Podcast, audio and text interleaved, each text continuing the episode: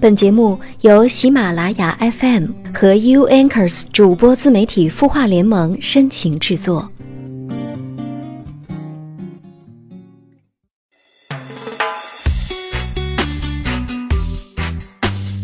悦耳聆听，芬芳心灵。这里是 U Anchors 主播自媒体孵化联盟和喜马拉雅 FM 深情制作的有心事节目，我是周一主播连安。很高兴在这样一个国庆假期当中再次和你相遇，不得不感慨一下，时间过得真快，眼看着假日时光就要过去一半了。这个国庆假期你是如何度过的呢？我猜，也许你出去游玩了，也许你在家学习充电，还有可能你是在趁机补觉吧。嗯，如果我猜的都不对，那么你可以在这个页面下方给我留言，来告诉我你是如何度过的吧。其实无论怎样，只要不辜负这大好时光就行。如果你不相信努力和时光，那么时光就会第一个辜负你。不要去否定你的过去，也不要随意放弃自己曾经的理想，因为不是有希望才去努力。而是努力了，才能看到希望。把握住每一个最宝贵的当下，才有可能望得到最不可知的未来。愿你能够梦想成真。好了，接下来时间，我们一起来看看网友在微信公众号“清音”的后台留言。网友 Wake Up 留言说：“我是一个应届毕业生。”爸妈思想比较传统保守，小农思想比较重。小时候家里条件不好，我在打骂中长大。现在我待业在家，打算创业，可是爸妈不支持我。家对我来说就是数落下的一日三餐。我抑郁，高中开始，但是我没想过死。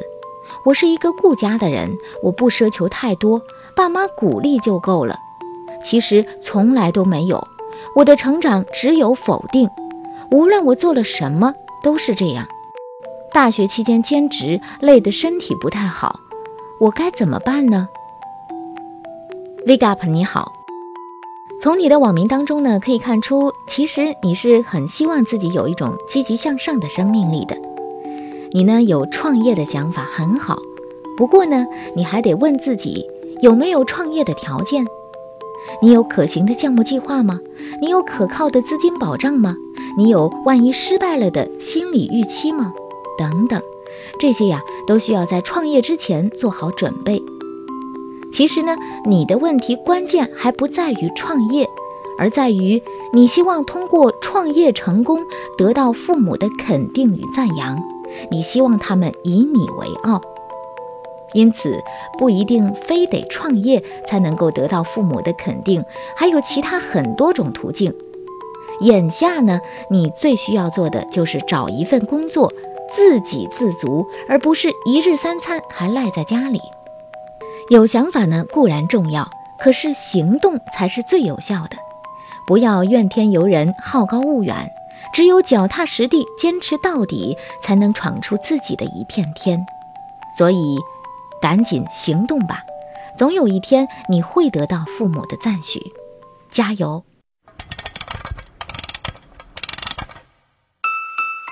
他的故事，你的心事，我们愿意倾听。欢迎添加微信公众号“清音青草”的青，没有三点水，音乐的音，说出你的心事。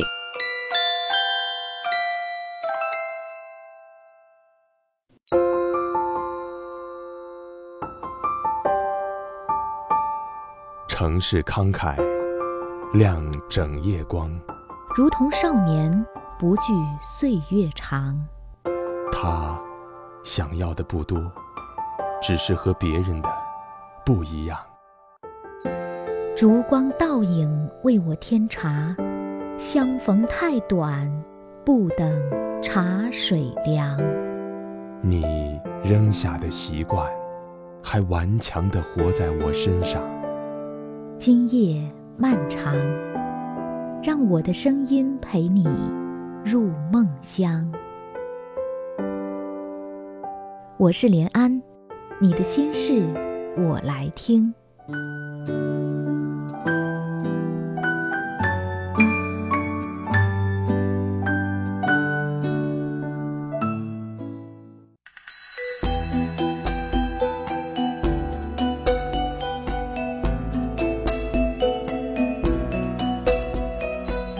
欢迎继续收听《有心事》，我是主播连安。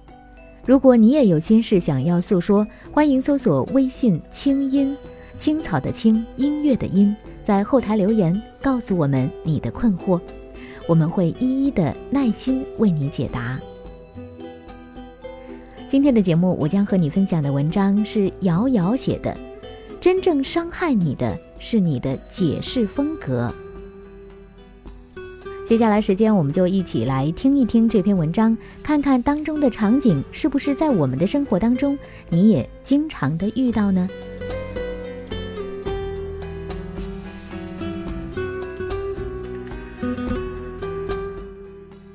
有一篇网络报文转发率很高，题目叫《真正伤害你的是你对事情的看法》，文章的论点论据都深得专业人士和非专业人士的心。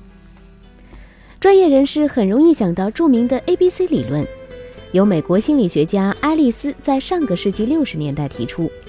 该理论强调，是我们对某件事的认知评价引起消极或积极的情绪及行为反应，而非事件本身。非专业人士呢，则会联想到那只骆驼。这只骆驼在沙漠里行走，一块玻璃瓶的碎片把它的脚掌硌了一下。本来他可以选择不理会这无伤大雅的小插曲，继续安稳地往前走，偏偏这时他选择了大动肝火，抬脚把碎片狠狠地踢了出去。这一下，小印痕变成了大伤口，血迹引来了饥饿的秃鹫、凶狠的狼和黑压压的食人蚁，活活地把庞大的骆驼逼上了绝处。骆驼临死前追悔不已：“我为什么要跟一片碎玻璃生气呢？”那么问题来了，人们对事件的看法是怎么产生的呢？从事件发生到看法形成，这中间又经历了什么呢？有没有办法快速改变一个人的看法呢？打个比方吧。此刻你发了一条很重要的短信给某人，结果迟迟不见某人回复，不同的人就会有截然不同的看法、情绪，并做出不同的决定。有人生气愤怒，发誓再也不给某人发短信了；有人平静从容，决定等会儿再说；有人着急忙慌，立刻发更多的短信。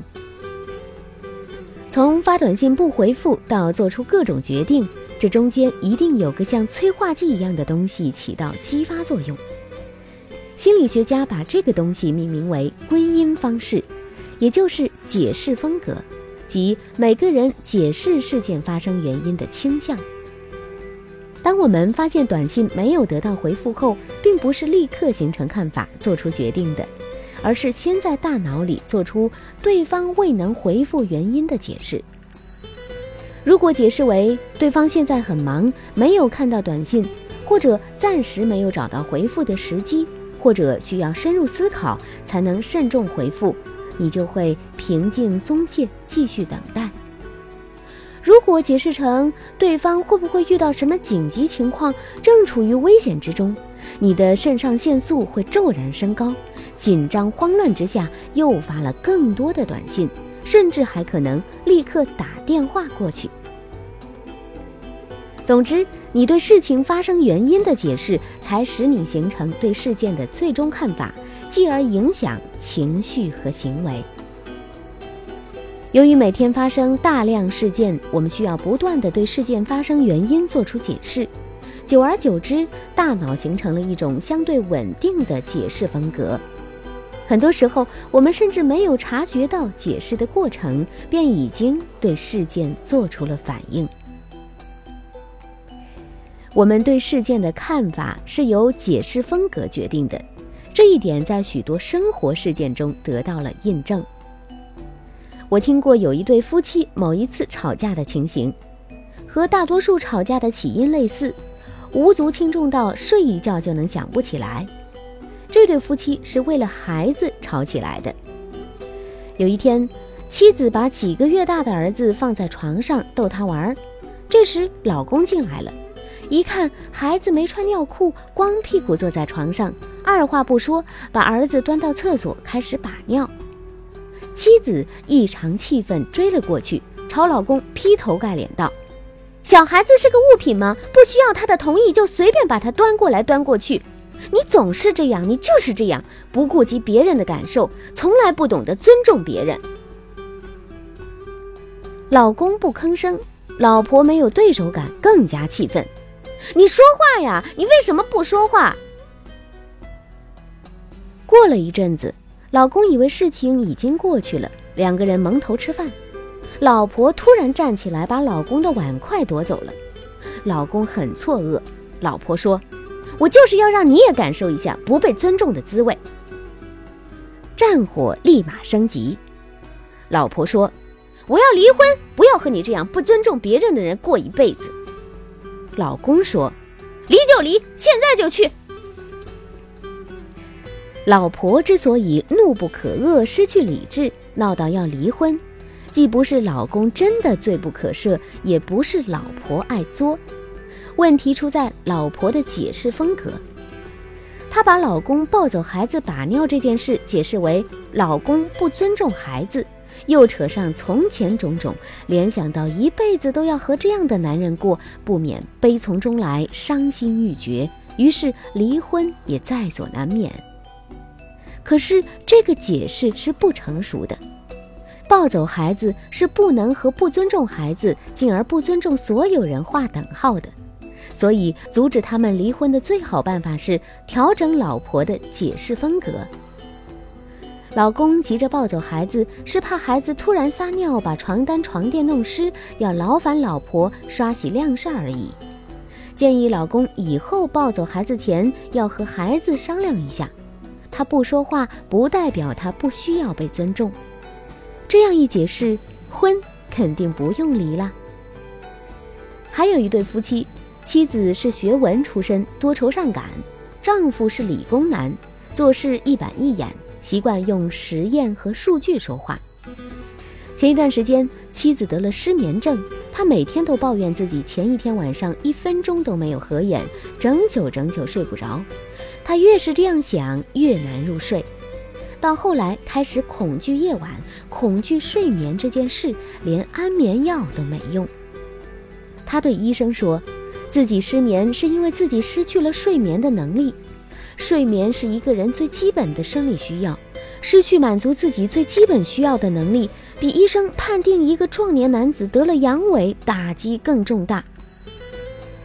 丈夫听了妻子对医生说的话，有点怀疑，但他没有告诉妻子。他决定这个晚上自己不睡觉，躺在妻子身边，暗中观察、记录妻子的睡眠情况。很快，他便发现妻子对失眠原因的解释是错误的。虽然和正常人相比，她的睡眠质量的确有点糟，但绝不是她自己说的那样，一分钟都没睡着。丈夫偷偷做了一张表。把妻子的觉醒时段和入眠的时段都一一描绘标注出来。第二天，当妻子又开始苦恼绝望地诉说昨晚一夜没睡时，丈夫把绘了一夜的表拿出来给妻子看。他认真地指着表说：“你看，你是有睡眠能力的。凌晨一点到三点你睡着了，五点到六点又眯了一会儿，足足睡了三个小时，并不是你说的一分钟都没睡哦。”妻子听了，又惊讶又感动。她终于相信自己仍有睡眠的能力。经过一段时间的治疗，她的失眠症痊愈了。真正让妻子失眠的，正是他对失眠原因的不良解释。除了不成熟的解释外，单一的解释风格也是造成人生困境的原因。如女士 X 认为自己不幸福的婚姻是老公造成的。改变不了老公，也就意味着改善不了婚姻。女士 Y 认为，不幸的婚姻是多方面原因造成的，改变不了老公，但可以改变的事情还有很多，婚姻的幸福指数也有提升的空间。哈佛大学著名心理学家兰格曾对离婚现象进行研究，发现，将失败的婚姻归咎于前夫的女士更加难以自拔，而认为婚姻问题有许多原因的女士更容易从困境中走出来。显然，多元的解释风格与单一的解释风格比较，前者提供了更多走出困境的路线。我在读爱迪生传时特别留意一点，我试图从心理学的角度来寻找发明大王从不被失败和困难打倒的原因，结果原因就是他的解释风格。他是这样解释自己耳聋这个放在任何人身上都会深感痛苦的缺陷的。他说：“耳聋从某种意义上说对我是有利的。我在电报局工作时，我只听到工作台上的电报机，别的电报机便不能像干扰别人那样干扰我。当我在实验电话机时，正是耳聋使我必须改进送话器，以便连我也能听到。”至于机械刻录机也是如此。一八六八年，爱迪生获得了第一个发明专利——电动表决机。他打算把这个机器卖给国会，结果国会主席当着他的面说：“青年人，如果世上有什么发明是我们根本不需要的，那就是这个东西。”爱迪生遭遇了嘲笑和失败，他对此解释道。我想，作为一个技术员，我并没有犯错，而是作为一个商人犯了错。国会的拖拉作风使他们根本不需要什么投票计时器，但一定会有需要的地方。果然，经过改装，爱迪生终于把机器卖给了纽约股票交易所，取得了第一次商业上的重大获利。从爱迪生的例子看，解释风格有悲观和乐观之分。悲观的解释风格认为失败的原因是内部产生的，而这种因素稳定不易改变。客观的解释风格认为失败是外部原因造成的，而且这种因素是不稳定可变的。爱迪生的成功很大程度在于他乐观地解释了失败的原因以及困境对自己有利的那个角度，这些就是他能坚持下去的理由。一个人的解释风格如此重要，它深刻地影响生理、心理的积极或消极变化，也决定一个人毕生的坚持和放弃、成功与失败。好消息是，一个人的解释风格是可以改变、可以塑造的。一九九六年，美国一个研究小组确立了一种叫“归因再培训”的干预方法。研究人员组织了一批大学生观看两个毕业生关于如何做出职业选择的对话录像，其中实验组看到的对话重点放在任何职业成长都要付出自身的努力与汗水，对照组则把对话重点放在好工作取决于外部环境和运气上。短暂的干预后，实验组成员表现出了对职业选择有更多的内部控制上，并愿意采取更多职业探索行动，而对照组则没有这些变化。当事件发生时，改善你的解释风格，就等于降低事件对你的伤害，提升事件对你的积极意义。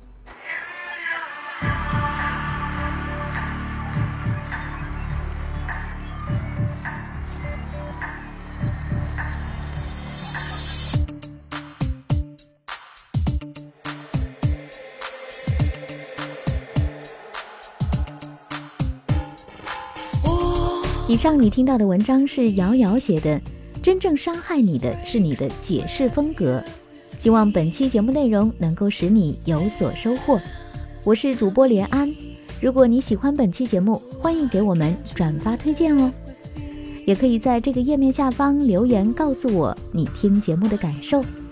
再次的祝你假期愉快，我们下次节目再会，晚安。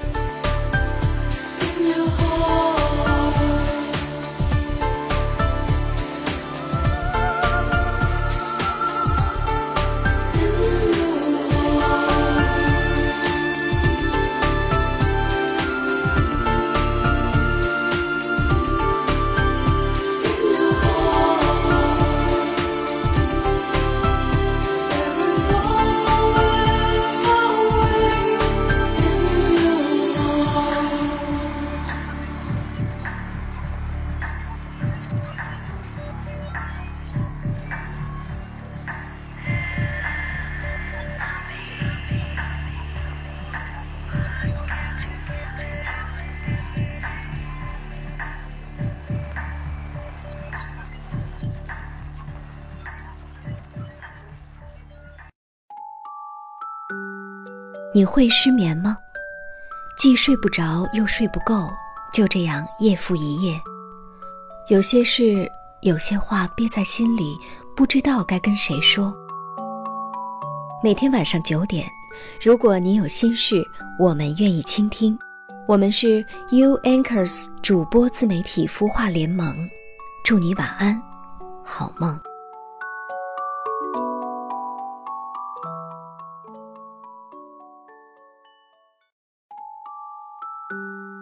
你会失眠吗？既睡不着又睡不够，就这样夜复一夜。有些事，有些话憋在心里，不知道该跟谁说。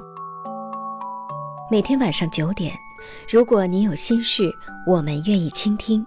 我们是 U Anchors 主播自媒体孵化联盟，祝你晚安，好梦。